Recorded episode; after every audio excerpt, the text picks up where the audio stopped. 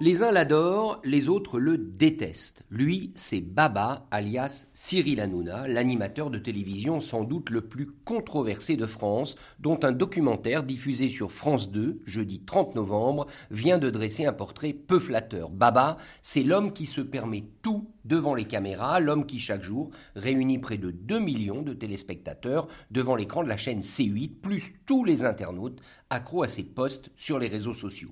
Alors populaire ou insupportable, symbole d'une dérive médiatique française ou boussole d'un pays qui veut juste bousculer ses élites, allez, on en parle au comptoir du café Helvétix avec François Garçon, notre spécialiste des relations franco-suisses. Je m'appelle Richard Verly, bienvenue dans le podcast de Blick qui débriefe chaque semaine le pays d'Astérix en version helvétique.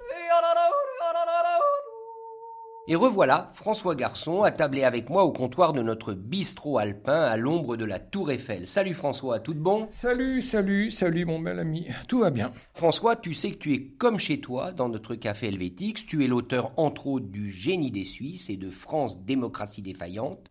Bref, tu portes un regard sévère, très sévère sur notre grand voisin, tu as longtemps enseigné l'histoire du cinéma, alors je vais commencer par te donner mon avis. Pour moi, Cyril Hanouna, c'est un miroir. Il est vulgaire, comme peuvent l'être les Français, et les Suisses aussi d'ailleurs.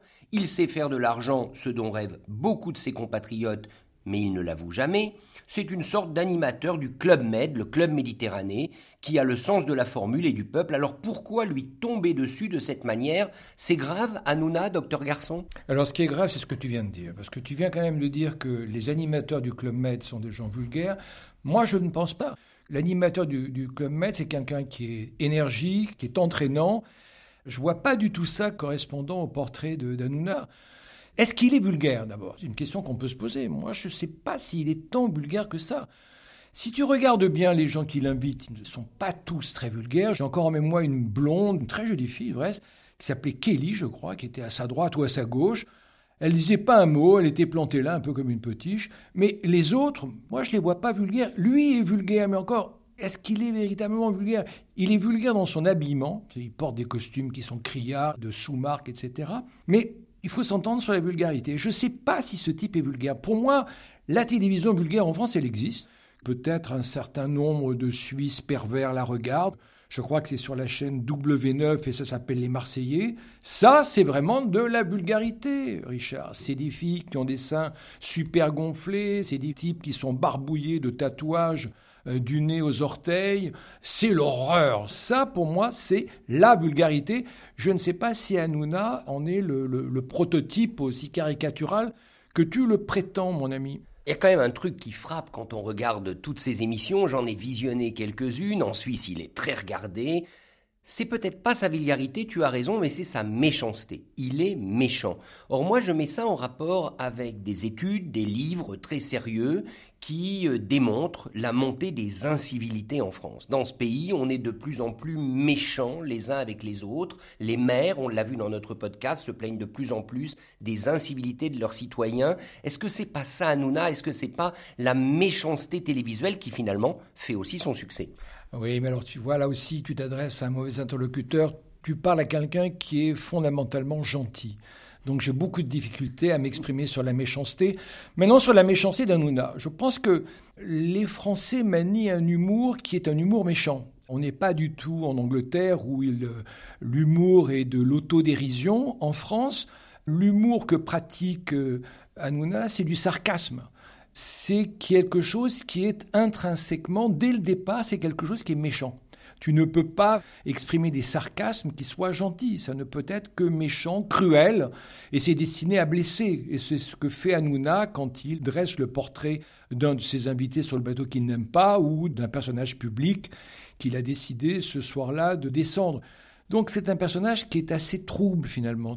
J'aimerais bien qu'on parle un peu de son côté business. Je l'ai dit, toi tu as enseigné l'histoire du cinéma, ça t'a amené, euh, j'imagine, à rencontrer des producteurs, à rentrer dans ce côté des affaires euh, qui est derrière euh, tout média, derrière toute entreprise. Alors là, ça pose un problème. Par exemple, ce documentaire de France 2 nous expliquait qu'Anouna gagne à peu près, je crois qu'il a un patrimoine à hauteur de 100 millions d'euros. En Italie, on a connu Berlusconi. Aujourd'hui, en France, c'est Hanouna. Puis nous, en Suisse, on ne connaît pas ça On n'a pas des tycoons, comme on dit à l'anglaise, on n'a pas des manias des médias. Qu'est-ce qui se passe? Pourquoi d'abord on n'en a pas? Est-ce qu'on est jaloux? Et est-ce que c'est un problème, au fond, qu'Anouna fasse de l'argent avec la télévision? Oui, alors en France, euh, les seules personnes dont on accepte qu'ils gagnent beaucoup d'argent facilement, c'est les footballeurs. Après, ça se dégrade, mais on tombe assez rapidement sur les gens de télévision. Est-ce que ça choque les Français? Je pense que ça choque surtout les journalistes. Moi, je ne pense pas que les Français soient particulièrement ou s'indignent sur le fait que Hanouna est un, patrimoine qu'on estime entre 60 et 100 millions en effet. J'ai pas l'impression, non, non, Richard, je crois pas du tout que ce soit quelque chose qui indigne les Français. Ça choque les journalistes qui sont devenus une, population de lumpen prolétariat mal payés, euh, payés à la pige. Mais j'ai pas l'impression que les téléspectateurs qui tous les soirs sont biberonnés à Hanouna s'indignent du fait qu'il ait pu constituer une fortune aussi rapidement et aussi euh, d'un tel montant.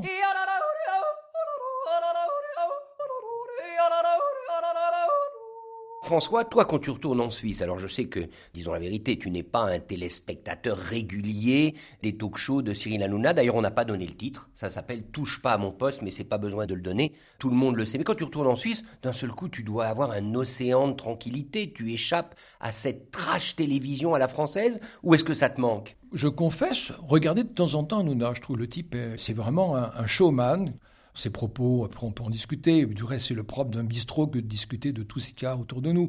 Alors, tous ces gens qui s'indignent sur le fait que soit ils gagnent beaucoup trop d'argent, soit que l'émission est d'une vulgarité extrême, à tous ces râleurs, moi je dis, écoutez, euh, c'est simple, vous avez aujourd'hui une télécommande et vous avez en temps réel, vous avez à peu près une bonne dizaine de milliers d'heures de programmes différents que touche pas à mon poste. Donc, amis, change de chaîne, va voir euh, Yann Barthès sur C8, je ne me souviens plus quel est son, truc, va sur Netflix, euh, la une, la deux, regarde un bon film et surtout ne perds pas ton temps à regarder quelqu'un que tu détestes. Mais je reviens au côté suisse, euh, nous on ne connaît pas cette télétrash ou alors il y a des choses qui m'ont échappé. Pourquoi on ne connaît pas ça? Parce qu'on est plus civilisé, on est plus gentil, on est plus poli nous, Suisses, nous ne connaissons pas ça parce que nous avons le cul serré on a quand même un vrai problème d'expression de, de fantaisie et de déconnade. Et c'est tellement, tellement antithétique avec l'esprit suisse, qui est un esprit carré, sérieux, où surtout on ne doit pas dévier de la ligne. Je rappelle quand même Zorn, le type meurt d'un cancer, hein, et au dernier moment, il arrivera à publier son livre qui n'est que l'expression de ce trouble, de cette douleur terrible qui est l'inexpressivité possible de son malheur.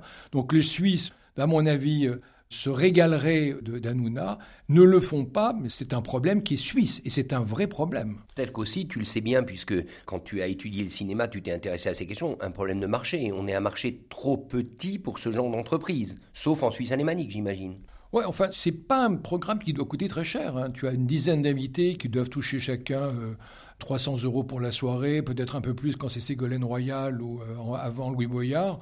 Après, c'est du plateau. Euh, c'est quand même des émissions qui sont peu coûteuses. Donc la Suisse, la télévision suisse, indépendamment de la taille de son marché, est tout à fait en mesure financièrement de fabriquer des émissions de cette nature. Si les Suisses ne le font pas, c'est qu'ils n'osent pas en se disant ça va déplaire à une population dont on sait qu'elle elle préfère quand même la rusticité calviniste au délire euh, du juif tunisien qui montre qu'il a gagné beaucoup d'argent et qu'il est prêt à le claquer. Il y a une fibre quand même intéressante, touchante chez Hanouna, c'est quand il répète souvent, et je le dis parce qu'il le dit lui-même à l'écran, que effectivement il est juif tunisien, que la banlieue parisienne dans laquelle il a grandi était multiculturelle, que ses copains s'appelaient Mohamed ou autre Mouloud, mais que c'est plus possible aujourd'hui. Au fond, il est le reflet, le miroir de la France. Est-ce que c'est pas aussi ça la raison de son succès? Il a probablement une très bonne côte dans les banlieues. Il l'a beaucoup moins probablement dans le 16e arrondissement, à Neuilly euh, et à, Courchevel. Encore qu'à Courchevel, je crois qu'il a un hôtel, mais tu me démentiras si ça n'est pas vrai. Euh, oui, je pense que le, le personnage est, ambigu. C'est à la fois ce qui fait son charme. On aime bien le détester. Moi, je ne veux pas faire de la démagogie et dire que je trouve ce type formidable, mais j'ai quand même été parfois séduit par euh, ses prises de position qui sont paradoxales. Et euh, s'il y a une chose qui, moi, en tout cas, me, plaît, c'est euh, être tout d'un coup euh, sorti de ma zone de confort, comme on dit, hein, l'expression est un peu galvaudée, et puis tout d'un coup me trouver face à un type qui déroule quelque chose de totalement inattendu. Alors, il y a sur ce terrain un compliment que je lui avais fait moi d'ailleurs euh, dans un article, c'est son émission politique. Face à Baba, je me souviens avoir regardé une émission, c'était avec Gérald Darmanin, où je trouve qu'il l'avait très bien menée, donc tu as raison, et ça m'amène à terminer sur un sujet, moi ce qui me frappe en France comme journaliste, c'est l'absence aujourd'hui d'une vraie presse populaire une presse populaire comme on la connaît au Royaume-Uni, en Allemagne, en Suisse, avec Blick, une presse qui fonce, qui va de l'avant, qui n'hésite pas à la fois à révéler des scandales, mais qui est aussi une presse de boulevard. À Paris, il y a le Parisien, mais qui me semble, et tu me démentiras peut-être, être un journal quand même très sérieux. Est-ce que ça ne manque pas à la France, cette presse populaire qui permettrait tout simplement aux gens aussi de s'exprimer et d'être représentés par des médias? Oui, le climat économique de la presse écrite euh, est quand même sombre et je ne vois pas un investisseur mettre beaucoup d'argent dans ce type de tabloïd. Même en Angleterre, les tabloïds quand même souffrent, et pas simplement la presse euh, sélecte et aristocratique. Donc je crois que malheureusement, il n'y a pas ce type de presse. Je ne suis pas du tout d'accord avec toi sur les réserves que tu fais sur Le Parisien, qui est un journal extrêmement bien foutu. Moi, c'est ma première lecture tous les matins. Et après, je passe à d'autres journaux. Mais la première lecture, c'est Le Parisien. Il est très bien construit. Mais c'est tout sauf un tabloïd. Alors, les tabloïds, tu vas les trouver où en France? Tu vas les trouver dans la presse de province. C'est bourré, bourré de faits divers, de femmes violées, d'enfants écrasés par des voitures, par des chiens qui ont été martyrisés. Alors là, tu en as vraiment, tu en as vraiment des tonnes. Mais c'est vrai que la presse nationale, elle se veut quand même très sélecte.